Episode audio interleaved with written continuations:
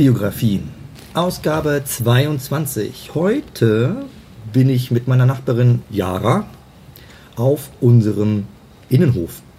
Also wir sind quasi in der Natur, könnte man fast denken. Also es ist eine keine Mietskaserne, ein Mietshaus, aber das ist ein Eckhaus und deswegen hat das äh, drei Wände und einen Innenhof und einen Zaun zum Nachbarhof. Und eine Remise, wo wir jetzt gerade sitzen und Kaffee trinken. Ja. Hallo Jara. Hallo. Jara, habe ich doch schon gesagt, ist meine Nachbarin und ähm, hat Arbeit. Sie ähm, ist nämlich die ganze Zeit quasi in der Luft. Ähm, sie arbeitet nämlich als Stewardess. Oder? Flugbegleiterin. Flugbegleiterin. Genau. Entschuldigung, Stewardess, ist das nicht ein Schimpfwort? Nein, nein. ne? So. Wurde nur früher eben so gesagt. Flugbegleiterin. Und ähm, während ich in der Corona-Phase einfach ins Homeoffice gewechselt bin, ist sie quasi aus den Wolken gefallen. Und äh, ja, saß zu Hause rum. Genau. Oder- Ganz Ah, viel zu Hause rumgesessen. Ich hatte jetzt seit März ähm, einen Flug. Einen ganzen Flug, seitdem äh, Corona offiziell äh, uns in den Lockdown gebracht hat. Genau. Wenn freischaffende Medienarbeiter im Lockdown sitzen, dann greifen sie auf ihre Ersparnisse zurück. Dann kommt die Familie, wenn sie welche haben, wahrscheinlich, um die anzupumpen und danach wird am Hungertuch genagt. Also zumindest ist das so, wenn es schief geht, meine Wahrnehmung. Ähm, wie war es bei dir? Also wir sind jetzt ähm, im Kurzarbeiter quasi bezahlt. Ähm, das sind 90 Prozent von dem, was wir normalerweise verdienen. Allerdings fällt dann auch die, die Flugstunden fallen ja weg. Das ist einiges an Kohle, die dann fehlt. Also es ist so eine Art Stundenaufschlag, wenn du quasi Genau. auf Montage bist. Genau, wenn ich unterwegs bin, bekommen wir natürlich Flugstunden bezahlt. Und was natürlich auch ausschlaggebend ist, dass die Spesen fehlen, die wir quasi für vor Ort in den Ländern, in den Städten dann hätten, habe ich dann natürlich auch nicht mehr. Krass. Kannst du das in Prozenten sagen, wie viel du von normalerweise, also jetzt nicht in absoluten Zahlen, weil das ist ja ein bisschen privat, aber was ist dir prozentual von deinem Alltagsgehalt, mit dem du monatelang oder jahrelang gelebt hast, äh, dann weggefallen? Also ich würde sagen, ich habe jetzt schlussendlich so 60 Prozent. 60 Prozent. Genau. Das ist krass. So, gerade wenn man zur Miete wohnt, man sagt ja immer bisher nicht als ein Drittel, aber hey, wer bezahlt heutzutage noch ein Drittel seines Einkommens an Miete? Ist ja meistens mehr. Wow. Ja, ich habe jetzt, also ich persönlich habe natürlich noch einen Nebenjob, Ja. wo ich dann noch ein bisschen Geld nebenbei verdienen kann, der mir jetzt natürlich auch oft den Arsch gerettet hat. Hat. Der war- nicht so hart davon betroffen wie das Arbeitsprofil. Anfangs schon. Anfangs war natürlich die Gastro, ich bearbeite okay. im Café, Ja, auch sehr da natürlich betroffen, aber mittlerweile geht das geht schon wieder. Ne? Ja, da hat es Genau. ja wieder gerappelt. So. Genau. Aber bleiben wir vielleicht tatsächlich bei der Flugbegleitung. Ja. Ähm, wie lange machst du das? Ich mache das jetzt drei Jahre. Drei Jahre. Ist ja eigentlich so ein bisschen traditionell so eine Art Traumjob. War das für dich auch ein Traumjob, dass du das gerne machen wolltest oder bist du da eher so spontan reingefallen? Also ich bin da so ein bisschen reingeschlittert und zwar habe ich mein Fachabitur nachgeholt. Okay. Und ähm, mit dem Fachabitur konnte ich quasi nicht das studieren, was ich eigentlich studieren wollte. Was wäre es gewesen? Ähm, Musikbusiness Okay, wollte ich gerne klar. studieren und dafür braucht man eben das normale Abitur und zusätzlich wollte ich eben reisen gehen und dachte, wie könnte ich das irgendwie schaffen, weil ich nicht so viel Geld hatte. Ähm, dachte ich, kombiniere das und gehe quasi, um Geld zu verdienen, reisen. Und so bin ich da dann quasi so ein bisschen reingeschlittert. Und das ist eine, also das ist eine, die Standardausbildung, die du gemacht hast, die man dafür be- benötigt? Also du bist Genau. für eine große Airline, glaube ich, unterwegs, ne? Genau, Für eine namhafte Airline. Genau. Kein Billigflieger. genau. Hat ein, ein Tier im Bild. Im Genau. Icon. So. Und da bin ich quasi über so ein äh, Casting reingekommen, wo man dann quasi so ein englisches Gespräch hatte und ein ähm, psychologisches Gespräch und so habe ich es dann irgendwie da reingeschafft. Und der, wie die Ausbildung, wie lange dauert die dann? Ähm, vier Monate? Ach, das ist nicht so lang wie drei Jahre, also im Handwerk oder so. Genau, also es sind drei Monate Ausbildung, die man quasi emergency-technisch äh, Sachen lernt, wie der Service funktioniert. Viel eben über die Firma auch. Und ähm, einen Monat hat man dann so Einweisungsflüge, wo man dann betreut als Flugbegleiterin Okay. auf Tour geht. Ah, und kriegst du die genau. Praxis quasi vermittelt. genau. Und dann darfst du ganz autonom, aber im Team deine Flüge machen. genau, du hast dann quasi einen Purser dabei, der so ein bisschen auf dich aufpasst und dich einweist. Okay. Und wenn du jetzt da durchmarschiert bist durch die Runde, wie gestaltet sich so ein Alltag dann? Also seid ihr ein Team? Bist du eigentlich allein und ähm, quasi im Wechsel? Ist ja immer nur die Busfahrer, die morgen, äh, morgens dann halt rausgehen aus von vorne, ja? Mhm. Ihren Kollegen begrüßen, der dann halt die Schicht übernimmt. Die fahren halt alleine, klar, aber Ja. das wäre dann eher der Pilot. Aber er Stewardessen gibt es ja in der Straßenbahn nicht. Ähm, aber wie ist das Team? Genau, also es ist auf jeden Fall Teamarbeit, ähm, wechselnde Teams. Also wir haben ganz selten, dass wir mal mit den gleichen Kollegen zusammenfliegen. Also ich habe in Frankfurt und in München gearbeitet. In Frankfurt sind wir einiges mehr an Flugbegleitern wie in München und somit passiert es so gut wie gar nicht, dass man ähm, sich wieder trifft, außer man requestet eben Flüge zusammen, was auch eine Option ist. Requesting heißt also, ihr könnt halt sagen, ich möchte gerne mit der oder der Person zusammen meine Schicht oder den Flug machen. Genau, also wir haben sowieso so einen leichten Einfluss auf unseren Arbeitsplan Okay. eben, wo wir eben Flüge auswählen können und meistens klappt es, nicht immer. Ähm, und da gibt es eben auch diese Option, dass man mit jemandem zusammenfliegen kann.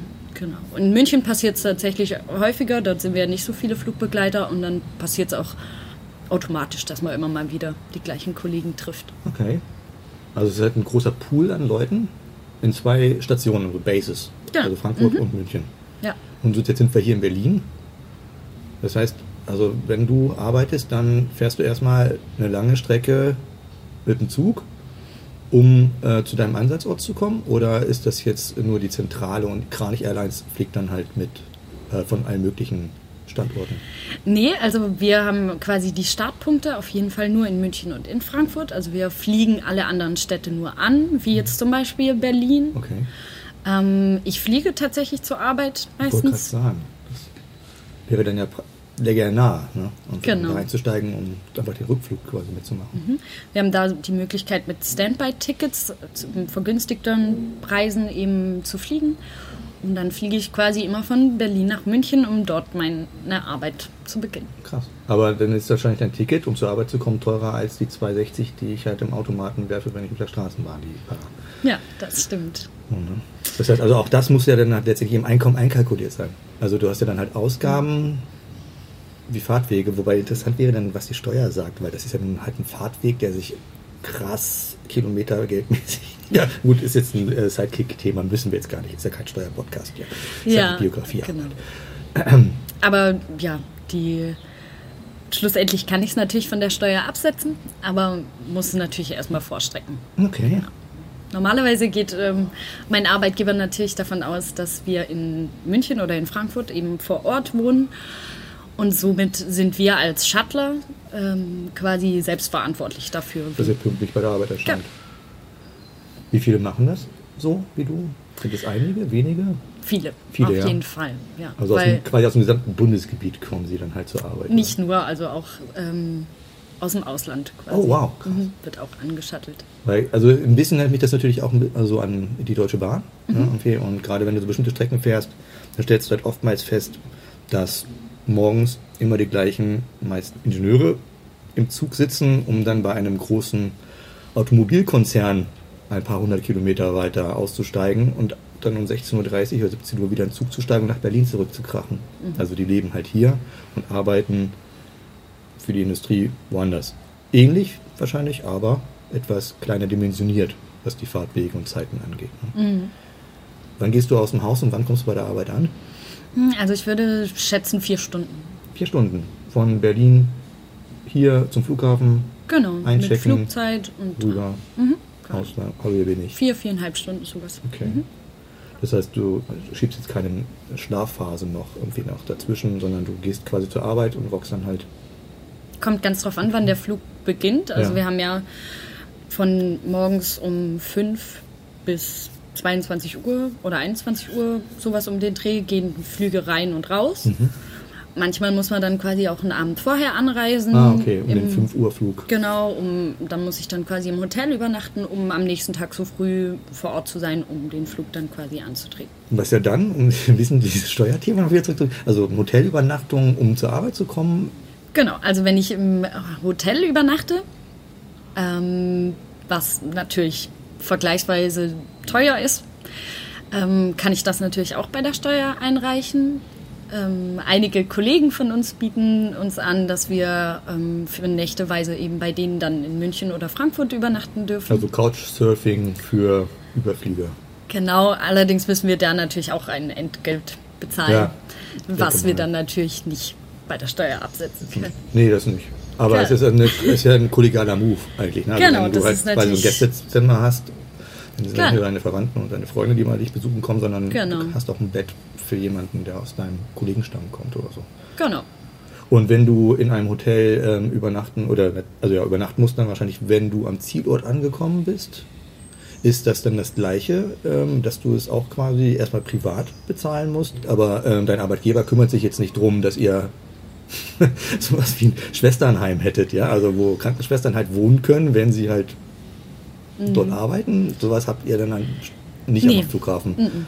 Also klar, es sind nahegelegene Hotels da, die wir natürlich zu vergünstigten Preisen dann auch anmieten können. Ähm, aber ja, das wird quasi nicht gestellt. Nicht gestellt, ne? Genau, wir haben so ein paar Schlafmöglichkeiten, wo wir eigentlich eher nutzen, um, wenn wir von dem Flug nach Hause kommen und mit dem Auto nach Hause fahren, dass wir da noch mal eine Stunde kurz schlafen können, so dass wir sicher nach Hause kommen Ja. quasi. Dafür sind die Betten eigentlich da, aber nicht für diese Standby oder am nächsten Tag um fünf Ja. Flug antreten. Genau, dafür sind die Sachen nicht da. Aber es ist ja Arbeit und ähm, das ist ökonomisch durchorganisiert, mittlerweile wahrscheinlich jetzt auch durch Rechner optimiert. Wie viel Zeit bleibt dir denn? Ähm, du warst an vielen Orten der Welt, vermute ich jetzt mal. Vielleicht kannst du auch welche benennen, aber ähm, wie viel Zeit hast du, um da auch mal ähm, dir ein Gefühl dafür zu geben, wie es da ist?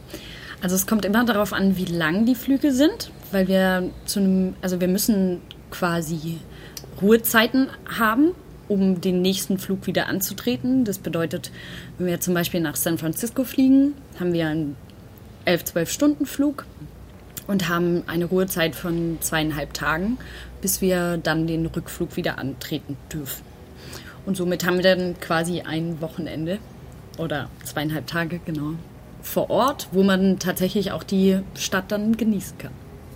Rein theoretisch. Also diese Sache mit dem Jetlag, also, also es ist ja schon eine Umgewöhnung für den Körper, wenn du halt diese Zeitzone überspringst.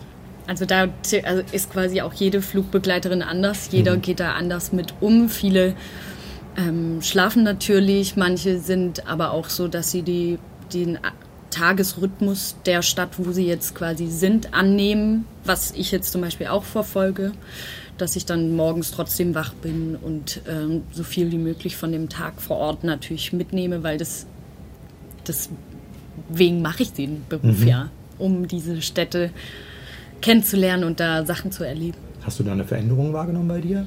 Also, ich kann mir vorstellen, jetzt gerade die Älteren, die länger in dem Job sind, die vielleicht auch schon äh, diese Städte gesehen haben, ist also auf touristischer Ebene jetzt, ne, und wir so schon mal abgeklärt haben, dass die dann tendenziell vielleicht lieber ins Bett gehen und sagen, ich will fit sein irgendwie und äh, scheiß auf den Jetlag, ich muss hier irgendwie durch. Genau, also das passiert auf jeden Fall. Sowieso, wenn du jetzt schon häufiger in Städten warst und dich da eben schon auskennst und weißt, wie und was funktioniert, ähm, dass man sich dann doch mal eher Zeit zum Schlafen nimmt. Ja, Doch schon, ja. ja auf jeden Fall.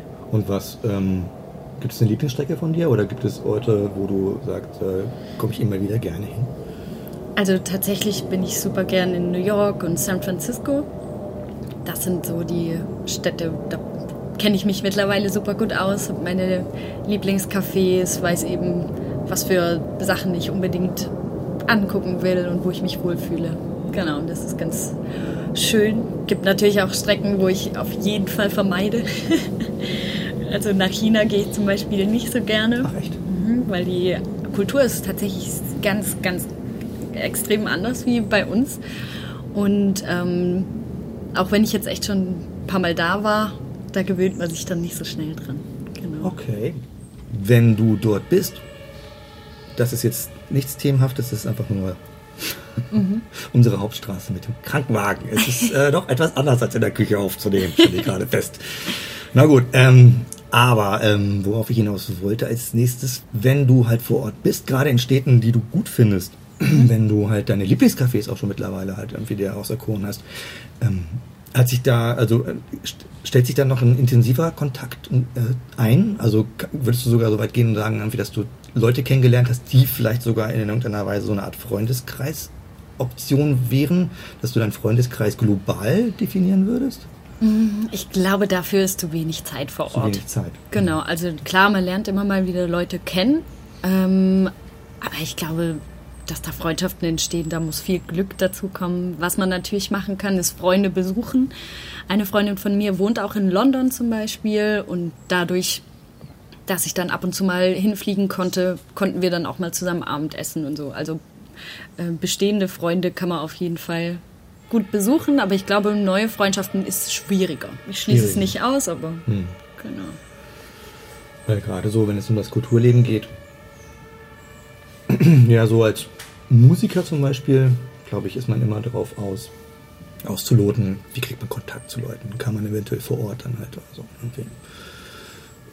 Kann ich mir echt vorstellen, dass, also wenn man halt, wenn, wenn das die Motivation wäre, aber es funktioniert halt nicht zusammen, äh, Flugbegleiterin und vielleicht auch noch dann halt eine, eine Musikbiografie zu vollständig zu schreiben. Ne? Klingt aber insgesamt eigentlich doch als ja, ähm, wie so ein, ein spannender, abwechslungsreicher man sieht viel, also eine spannungsabwechslungsreiche Tätigkeit, Beruf. Aber es ist ja nicht alles Gold, was glänzt, mhm. glaube ich. Also abgesehen von dem Jetlag, den man halt hat. So. Gibt es denn nach, bei der Tätigkeit, die dir auch im Allgemeinen, wenn du sie ausübst, in Nicht-Corona-Zeiten, so offen, also was, was anstrengend ist oder was dir auf den Zeiger geht? Also die Sachen, die quasi eigentlich der Vorteil war, weshalb ich diesen Beruf machen wollte, diese nicht von Montag bis Freitag arbeiten und ähm, keinen strukturierten Alltag zu haben, was ich natürlich auch immer noch schätze, weil ich eben, ich mache nebenbei auch noch Musik und habe deswegen dafür ganz viel Zeit, ähm, ist jedoch auch was, was natürlich ähm, es auch schwierig macht, sich selber so einen Alltag aufzubauen. Mhm. Und ähm, ja, ich glaube, das ist auf jeden Fall was, was mich jetzt tatsächlich doch ein bisschen stört. Ja. Nach drei Jahren. So. Genau, ja. Die ähm. Strecke natürlich auch, immer zur Arbeit zu kommen, dass so viel Zeit, die da drauf geht, das ist auf jeden Fall was, was stört. Ja, genau. Das sind erstmal so die Sachen. Und was mir auch noch einfällt, ist quasi, dass man hat ja keine festen Arbeitskollegen. Also das ist natürlich was, was ich jetzt im Café richtig zu schätzen lerne.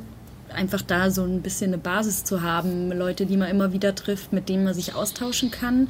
Und das ist halt bei der Fliegerei wirklich schwierig, mit denen in Kontakt zu bleiben. Selbst wenn man jemand Nettes kennenlernt, was immer wieder passiert. Also man hat da richtig tolle Erlebnisse mit tollen Leuten. Jedoch wechselt das eben so oft, dass man selten in Kontakt bleibt. Genau, mhm. das finde ich auch sehr schade. Wie ist denn äh, die Geschlechterquote?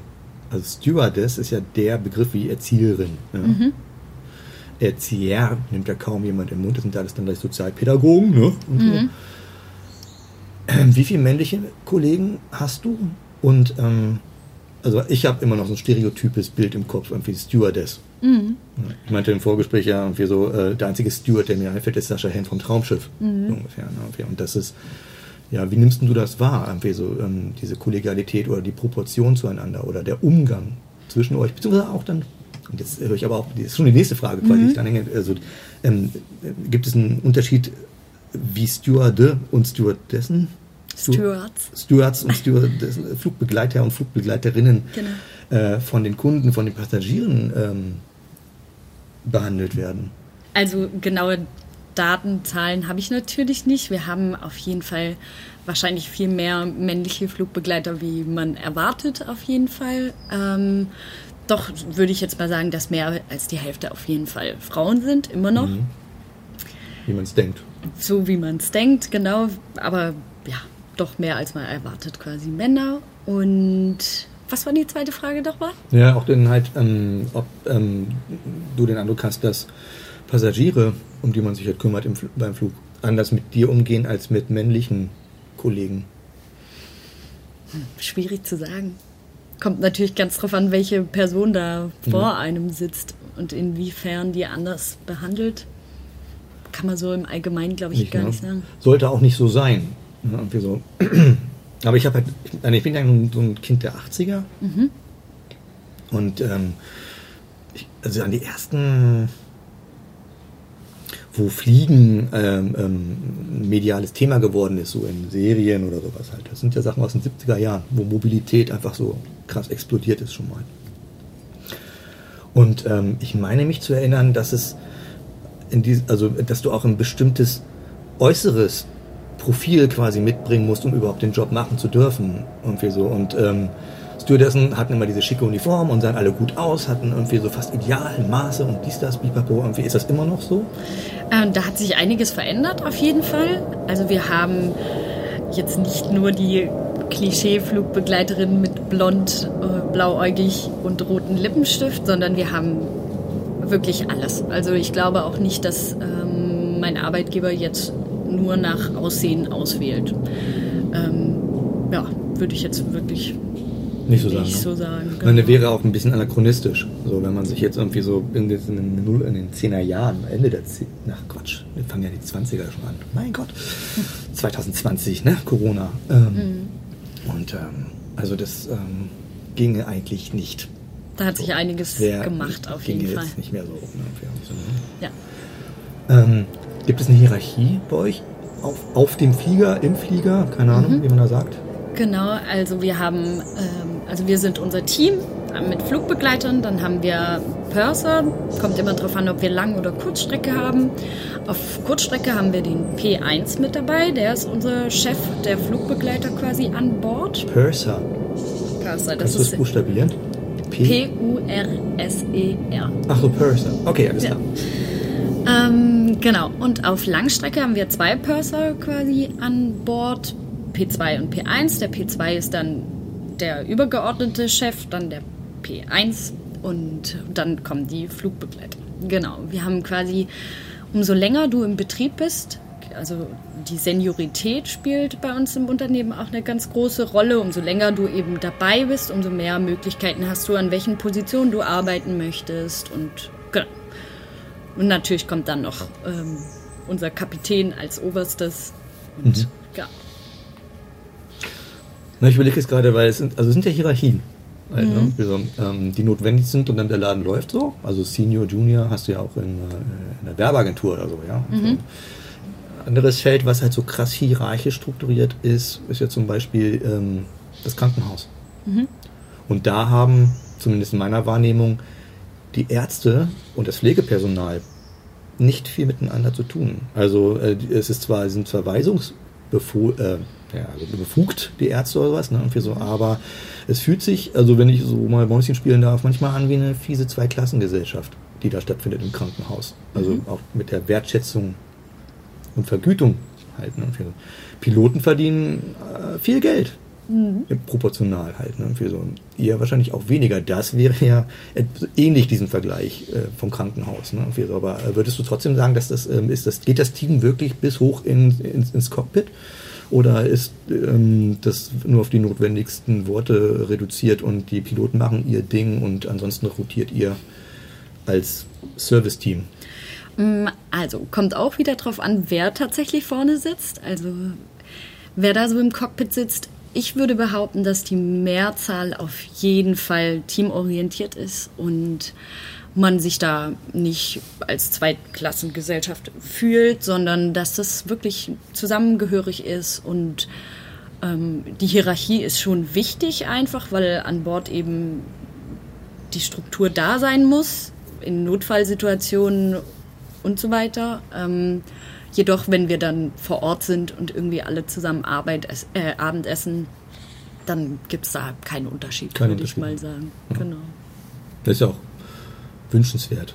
Ich äh, grübel gerade auch drüber nach, weil ähm, über Uniformen ne, denke ich gerade nach. Halt, ähm, sind, ist das bei allen Airlines gleich? Also es ist eigentlich, ich finde, es ist ein relativ strenger Uniform, also ähm, so ein Setting. Also ähm, ähm, in der Medizin würde ich sagen, die ähm, Uniformen, die in, äh, im Krankenhaus getragen werden, sind eher funktional bedingt Ja, also zwischen Kochbar und äh, viele Taschen oder was auch immer halt so. Und Schutz gegen Sekrete oder was auch immer. Ähm, äh, Im Militär hast du da ganz krass den Rang auch drin. Und ich weiß nicht, ob das jetzt nun ähm, ähm, aufgrund von ähm, Albatross Airlines eine Tradition ist, die ja nun äh, in die frühen ähm, Jahre des 20. Jahrhunderts zurückreichen, ähm, dass Uniformen so getragen werden, werden, wie sie getragen werden. Äh, fühlt sich das für dich eher funktional an oder ist es eher nicht? Also ich finde es auf jeden Fall funktional. Bei uns ist der Rang natürlich auch äh, abgebildet auf der Uniform. Ähm, das hilft uns untereinander natürlich auch. Ähm, die Uniform an sich bringt uns an Bord eigentlich sehr viel Respekt zu. Wenn man quasi sowas anhat, wissen die Leute eben auch dadurch, dass sie einfach schick ist, seriös wirkt, dass man ja, das strahlt was aus und ich habe eigentlich sehr viel positive Erfahrungen gemacht durch die Uniform. Das ist interessant. Also Polizisten tragen ja auch nicht ohne Grunduniform. Also dieses Ausstrahlen von Autorität. Genau. Auf der einen Seite, das wäre dann halt bei Polizei, Militär, auch in der Medizin durchaus, ne? der Halbgott und Weiß von Interesse. Aber auch dann halt auf der anderen Seite dieses ähm, Zugehörige, ich, also dass du ansprechbar bist, weil man dir visuell schon von Weitem ansehen kann, dass du zum Team gehörst. Ja, genau.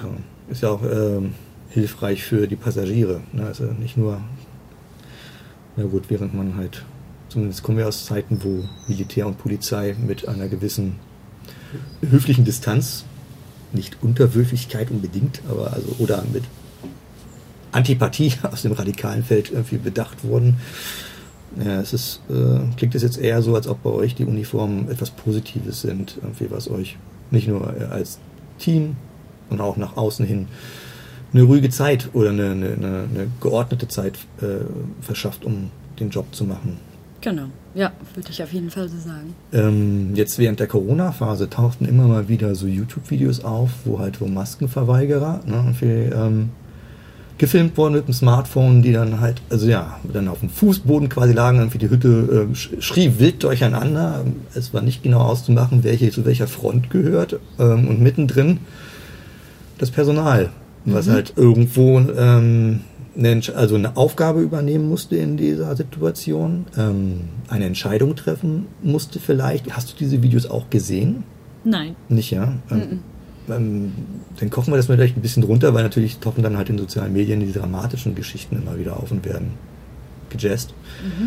Ähm, gibt es Situationen, ähm, wo du rein musst in die Pit, wo es Teil, also Teil des Arbeitsvertrages ist, dass du Leute zumindest darauf hinweisen musst, dass dieses oder jenes nicht okay ist, zum Beispiel Rauchen. Ne? Aber ähm, wie gut lässt sich das, lassen sich die Probleme lösen? Und was, pa- was passiert im Team, wenn Probleme eskalieren? Also wir haben auf jeden Fall Situationen, wo wir quasi hingehen müssen, Leute auf Sachen ansprechen müssen. Zum Zum, Beispiel? Beispiel? Alkoholkonsum auf Langstrecke. Hatten wir, ich persönlich jetzt vor allem auch schon einige Erlebnisse, wo man dann Leute, die vielleicht aus Angst Alkohol trinken, ab einem gewissen Grad tatsächlich drosseln muss und auch kein Alkohol mehr ausschenkt. Was sagt Ähm. man da? Wahrscheinlich gibt es einen Best Practice.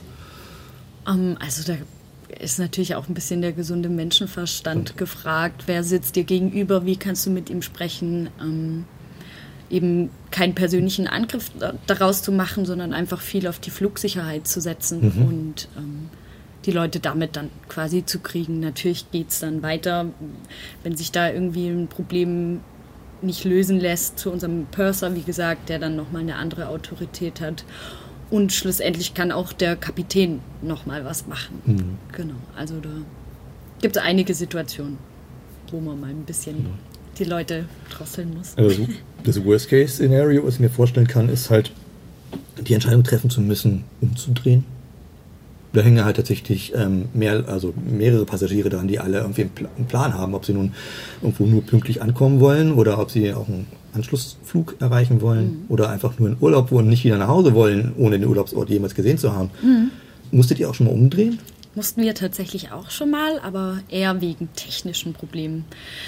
Wir waren auf dem Weg nach Nanjing und auf der Hälfte der Strecke, oder sagen wir ja, vier Stunden, ähm, wurde der Wassertank leerer und leerer und wir wussten nicht, wohin er läuft. Und äh, normalerweise wird natürlich der Wasserstand dann bei dem gebrauchten Wasser immer höher und das war in dem Fall nicht so und wir konnten dadurch dann nicht mehr sicher sagen, wo das Wasser ist. Könnte natürlich Okay, dann auch dann ins halt Elektrizität ins Spiel kommt, dann Genau, und dann sind wir tatsächlich nach vier Stunden wieder umgedreht und zurück nach Frankfurt geflogen.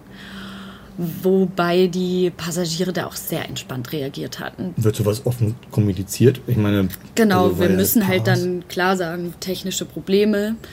Und dadurch, dass unsere Firma eben sehr auf Sicherheit ähm, aus ist und die Passagiere, die Tickets bei uns buchen, denen das meistens auch sehr wichtig ist, kommt, also kam auch in so einer krassen Situation wenig schlechtes Feedback auf jeden Fall. Mhm. Wurde gut angenommen. Ja. weil es einfach notwendig war und das Einsehen auch da Genau, war. auf jeden Fall. Naja, gut. Ohne jetzt wirklich unter Flugangst zu leiden. Also ich bin viermal in meinem Leben geflogen. Ne, für so ist halt schon was anderes. Ne? Für so, das ist halt diese Röhre. Und unter dir sind dann halt mal locker drei Kilometer Luftraum, bevor du wieder, Ja. bevor du aufklatscht. Ja. Ähm, naja, äh, aber ja, da äh, ist man vielleicht dann doch schon ein bisschen auf Sicherheit bedacht. Nicht nur halt äh, die Firma, sondern tatsächlich auch die Passagiere aus. Ja.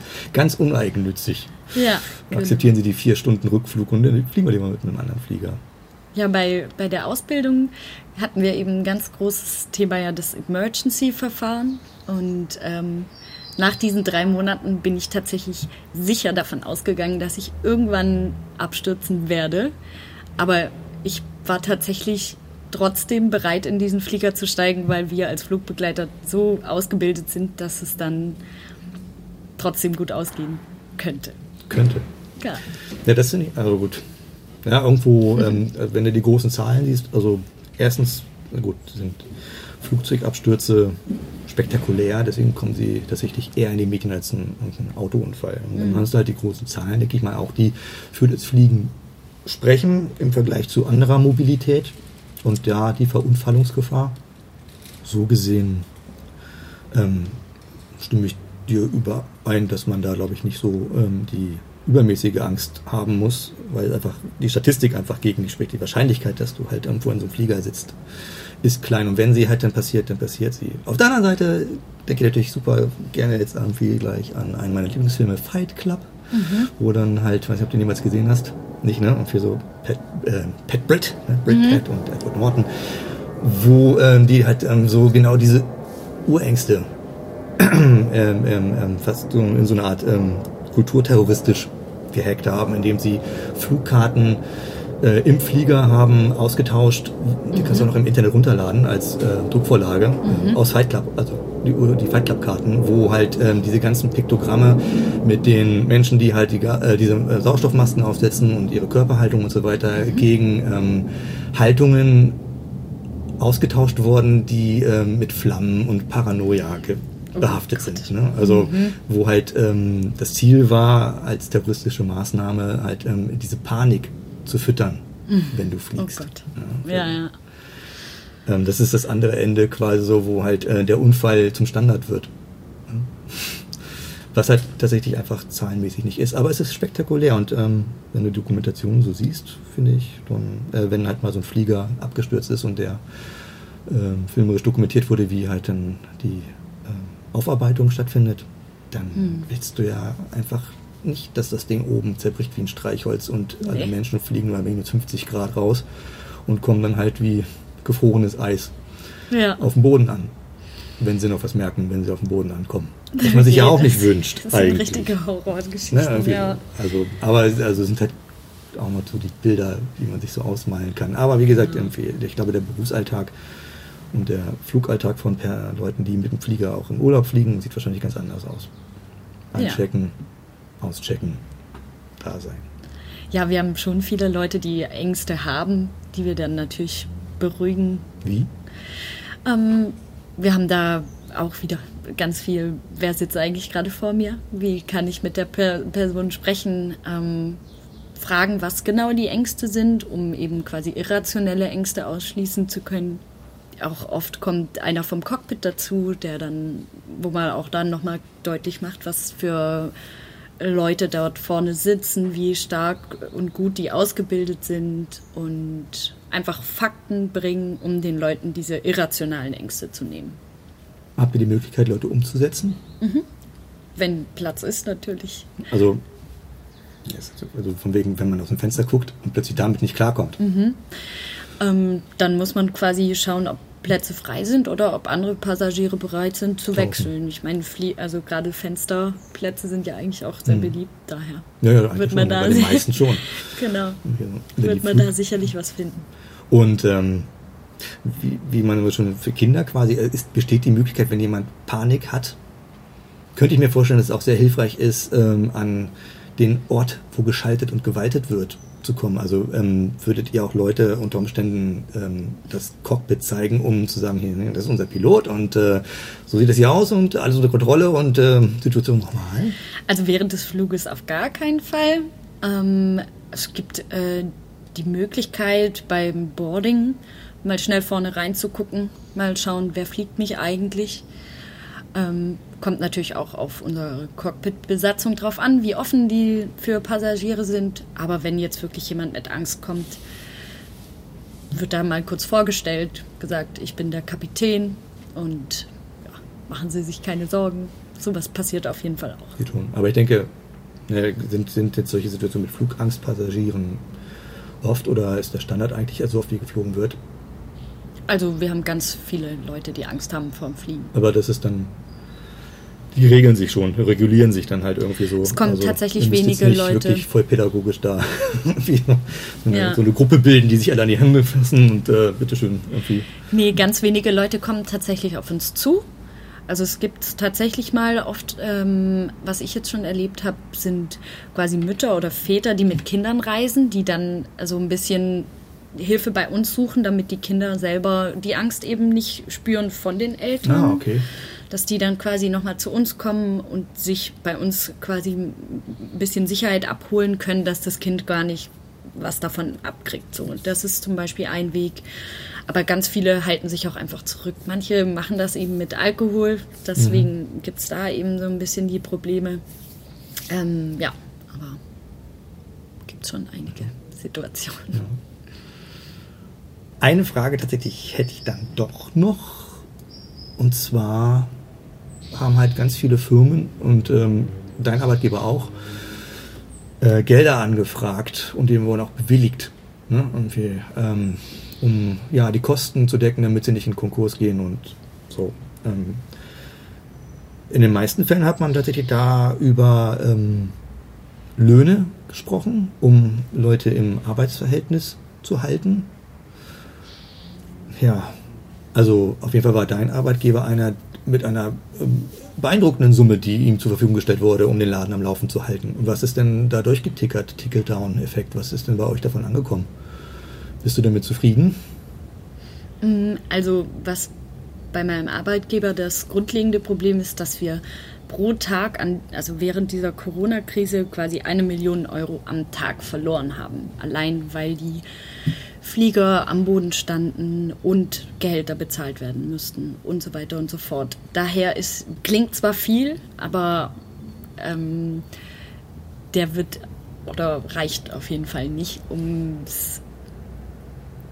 ja, um da jetzt noch einen Profit für uns als Arbeitnehmer rauszuziehen. Ja, Profit ist ja eine, also, ne, also ja. ihr sollt ja nicht mehr kriegen quasi, als genau. ihr normalerweise kriegt, wenn ihr arbeitet irgendwie so. Aber Löhne sind oftmals mit, ja, ich weiß nicht, ob es bei der Branche jetzt auch hinhaut, aber Löhne sind halt auf jeden Fall ein sehr großer Posten. Mhm. Und die Flexibilisierung, ich weiß nicht, welche Arbeitsverträge ihr habt, halt irgendwie so, ähm, hattet ihr auch Angst, ähm, also man hört ja immer wieder mal, dass dann halt der, der Mitarbeiterstamm reduziert werden soll. Ne, und so, ähm, sind, ähm, kriegt ihr sowas aus den Medien mit? Äh, spricht jemand mit euch ähm, quasi in, innerhalb des Hauses darüber? Wird sowas kommuniziert innerhalb des Hauses?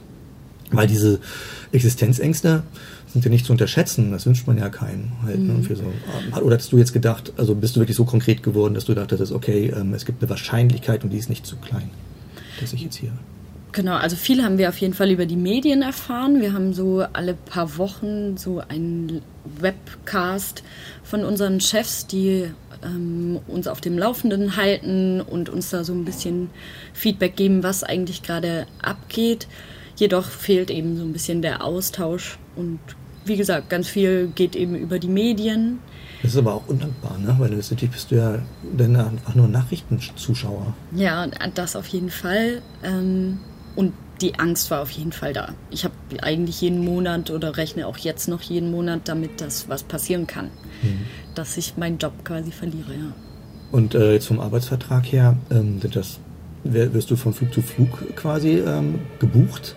Oder ähm, ist es ein richtiger fester Arbeitsvertrag mit Unterschrift, den du auch zu Hause in der Akte hast, wo du dich auf arbeitsrechtliche Bedingungen wie zum Beispiel, wenn du gekündigt wirst, eine Kündigungsfrist ähm. Ist das bei euch auch standardisiert und geregelt oder ist das so, dass ähm, notfalls auch Mitarbeiter relativ schnell freigesetzt werden können? Also wir haben, also ich bin im Manteltarifvertrag, ähm, da sind solche Sachen natürlich alle geregelt. Ich bin da auch unbefristet mhm. quasi. Ähm, jedoch ist jetzt in dieser Krise die Möglichkeit, also es nennt sich Alpha Case, wenn der eben eintritt, hat Lufthansa eben Sonder... Ähm, Kündigungsrecht, oder? Genau. Wie genau das dann ablaufen wird, kann ich jetzt das auch nicht sagen. Das wäre dann die Praxis. Ja. Genau. Mhm. Hattest du äh, noch dabei gemerkt, dass ähm, in dieser Diskussion, die ja vielleicht auch in, eher nach innen geführt wurde, ähm, ähm die Gewerkschaften ähm, auf den Plan getreten sind? Ähm, also es gibt ja auch in der Luftfahrtwirtschaft durchaus immer diese Streiks, ne? also mhm. Cockpit oder UFO oder wie sie alle heißen. Mhm.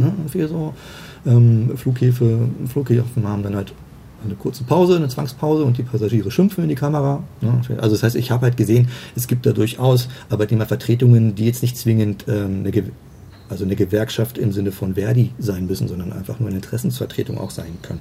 Ähm, haben, hast du da noch was mitgekriegt, also dass da schon in irgendeiner Weise moderierend Gespräche geführt worden? Die, äh, oder hast du nur von deinem Vorgesetzten quasi diesen Podcast alle paar Tage oder so halt bekommen, wo ähm, die Airline erzählt, die Informationsquelle war, weil es sind ja manchmal auch verschiedene Positionen, die eingenommen mhm. werden. Die einen sehen es kritisch, die anderen sagen, vielleicht ist alles nicht so problematisch.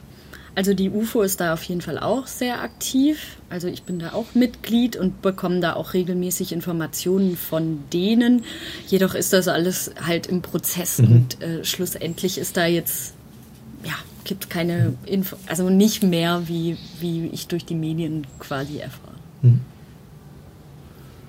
Ja. Und jetzt in Corona-Zeiten warst du halt immer am Boden. Nicht unbedingt am Boden zerstört, mhm. aber am Boden. Mhm. Bist raus aus dem Takt. Du hast plötzlich weniger Einkommen. Also möchtest du gerne, dass es wieder so wird, wie es vorher war? Oder ähm, nimmst du so eine Zeit auch, um zu reflektieren? Würdest du auch gerne bei einer anderen Fluggesellschaft nochmal arbeiten? Oder was macht den Unterschied? Würdest du sagen, dass ähm, dein Arbeitgeber ähm, ein sehr guter Arbeitgeber ist im Vergleich zu anderen Arbeitgebern auf dem Markt. Ja, würde ich schon sagen, auf jeden Fall. Ähm, ich meine, bei uns ist auch nicht alles perfekt und wir haben auch ähm, Sachen, die anders laufen sollten, meiner Meinung nach. Jedoch bin ich hier in Deutschland zumindest, glaube ich, bei der richtigen Airline. Ähm, welche mich noch interessiert, ist ähm, die KLM. Warum? Ähm, Ganz traditionell mag ich die Uniform sehr gerne. Es ist mega schön, dass quasi alles auf Englisch kommuniziert wird. Ähm, die haben einfach auch einen sehr guten Ruf. Was ich weiß von den Kollegen, mit denen ich mich schon unterhalten habe, auch. Es ist ein sehr guter Arbeitgeber. Und ja, genau. Mhm. Ähm, nun gut, wieder ein Flieger, von, der über uns kreist.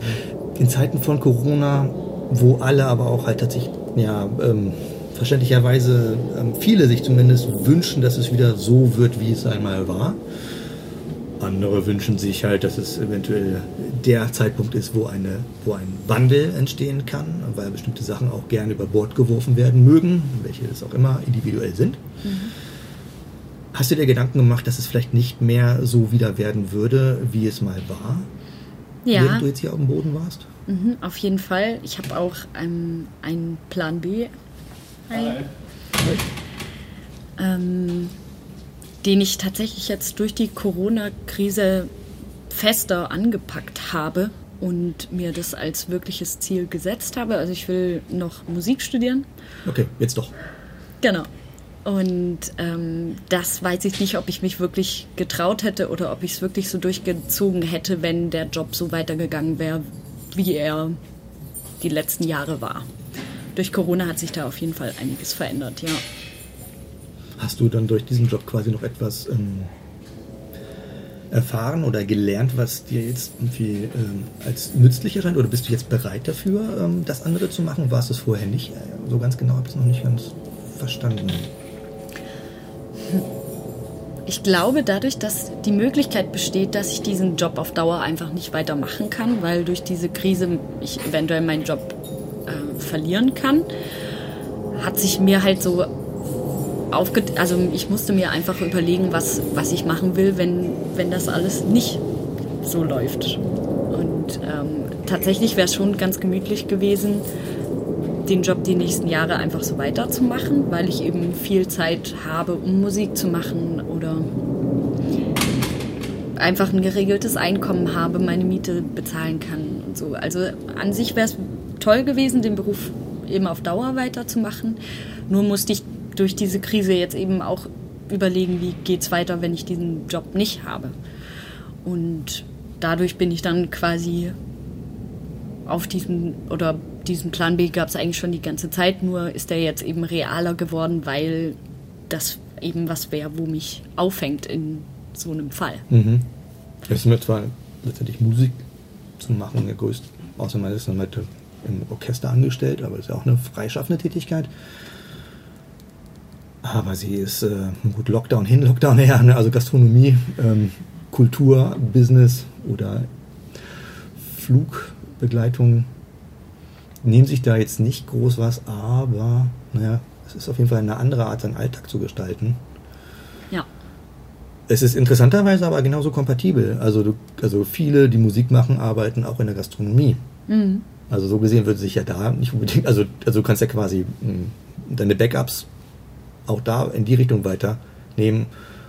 Witzig halt, weil das ja dann quasi, also wenn, wenn, wenn, wenn Flugbegleitung und das Reisen so etwas wie ähm, Wunsch war, den man gerne, den du gerne in deinem Leben dir erfüllen möchtest, dann ist ja dann die, das näherkommende, äh, diese Entscheidung halt vielleicht äh, ein, Studium in, im Bereich Musik zu machen. Der zweite Wunsch, den du dir halt, an dem du arbeitest, ihn dir zu erfüllen. Also ja. fast schon wie so eine Checkliste mit Backup. Also die Backup ist dann halt die Gastronomie. Genau. Okay. Ja. Naja, ja, kann man machen. Sollte man vielleicht sogar auch so machen. Ja, also die Traumvorstellung wäre natürlich, die Fliegerei gar nie aufgeben zu müssen, vielleicht sogar mal nur einmal im Monat fliegen zu müssen. Ähm, aber trotzdem dort angestellt zu sein, die Fliegerei eben im Leben zu haben und ganz viel Zeit eben für die anderen Sachen zu haben. Ne? Hm. Ja. Kann man nicht diesen Job. Also es ist schon tatsächlich schon das Fenster, ne? Und wir ähm, ähm, zum Ausgang quasi dieses Gesprächs. Aber bevor wir das Gespräch vielleicht so eingekreist haben, noch die Frage, wie lange machen das die Leute? Oder hattest du dir selber halt einen Zeitraum gesetzt, mit dem du, äh, den du es maximal machen würdest wollen? Oder ist es äh, sogar kulturell so geformt, dass äh, Leute auch ähm, zu einem bestimmten Zeitpunkt aus körperlichen Gründen oder ähm, dem Rhythmus, den man halt standhalten kann, muss, ähm, dann halt sagen, ich steige aus? Also wir haben wirklich von Leuten, die ein Jahr bei uns fliegen, bis lebenslange Arbeitszeit, ähm, alles bei uns auf jeden Fall. Ähm, ich selbst hätte auch nicht gedacht, dass ich ähm, länger dabei bleibe. Tatsächlich, das war ja wie ein Job gedacht dann. Ne? Genau, es war eben dieses, oh, ich überlege mal, was ich dann tatsächlich studieren möchte und über die Zeit gehe ich eben reisen, sehe ein bisschen die Welt und nehme das so ein bisschen als Einstieg. Ähm, und sobald man quasi in der Fliegerei ist und man hat, man hat so ein bisschen Blut geleckt, ähm, will man schon, also mir geht es vor allem so und ich kenne ganz viele Kollegen, die sich eigentlich ein Limit gesetzt hatten, die jetzt aber dabei bleiben wollen, auf jeden Fall. Weil die Kohle stimmt, weil der Rhythmus stimmt. Hm, Oder weil es einfach nett ist, ich weiß es Weil nicht. es wirklich einfach schön ist, dort vor Ort diese Erlebnisse, die man hat mit den Kollegen, die Städte und Länder, die man sieht, das sind Sachen, die kann dir einfach keinen anderen Beruf geben. Und ja, wenn das tatsächlich nicht fünfmal im Monat ist und du völlig gestresst nur noch zu Hause bist, oder wenn du überhaupt dann mal ein paar Tage zu Hause bist, sondern das wirklich was ist, was du ein, zweimal, vielleicht dreimal im Monat machst, dann ist das wirklich was sehr Schönes. Ja. Okay. Ja, Jara, dann bedanke ich mich bei dir ich für dieses mich. Gespräch. äh, wirklich eine ganz andere Welt. Ist witzig, wenn man sich auf dem Hof so Hallo, Hallo, ne, irgendwie so, mit dem Trolley vielleicht weg. Hm. Ich gehe an den Computer und du gehst ins Flugzeug. Ja. Zwei verschiedene Konzepte hm. des Alltags auf jeden Fall. Ja, danke schön nochmal. Ja, das waren die Kiez-Biografien, Ausgabe 22 heute vom Innenhof unseres Hauses äh, mit meiner lieben Nachbarin Jara. Danke nochmal. Und ähm, wenn ihr andere Kiezbiografien mit anderen Menschen zu anderen Themen hören wollt, dann schaut auf die Homepage www.kiezbiografien.de oder googelt, weil mittlerweile dürften die Kiezbiografien auch in diversen Portalen zu finden sein, die mit der Homepage nichts mehr zu tun haben. Aber nein, nicht bei Spotify, sorry. Die Macht bleibt immer noch bei mir. Aber viele, viele andere. Apple. Alles klar. Dann wünsche ich euch noch weiterhin eine möglichst lockdown-freie, gesunde Corona-Phase. Und wir hören uns demnächst wieder. Tschüss. Möchtest du auch Tschüss sagen? Tschüss.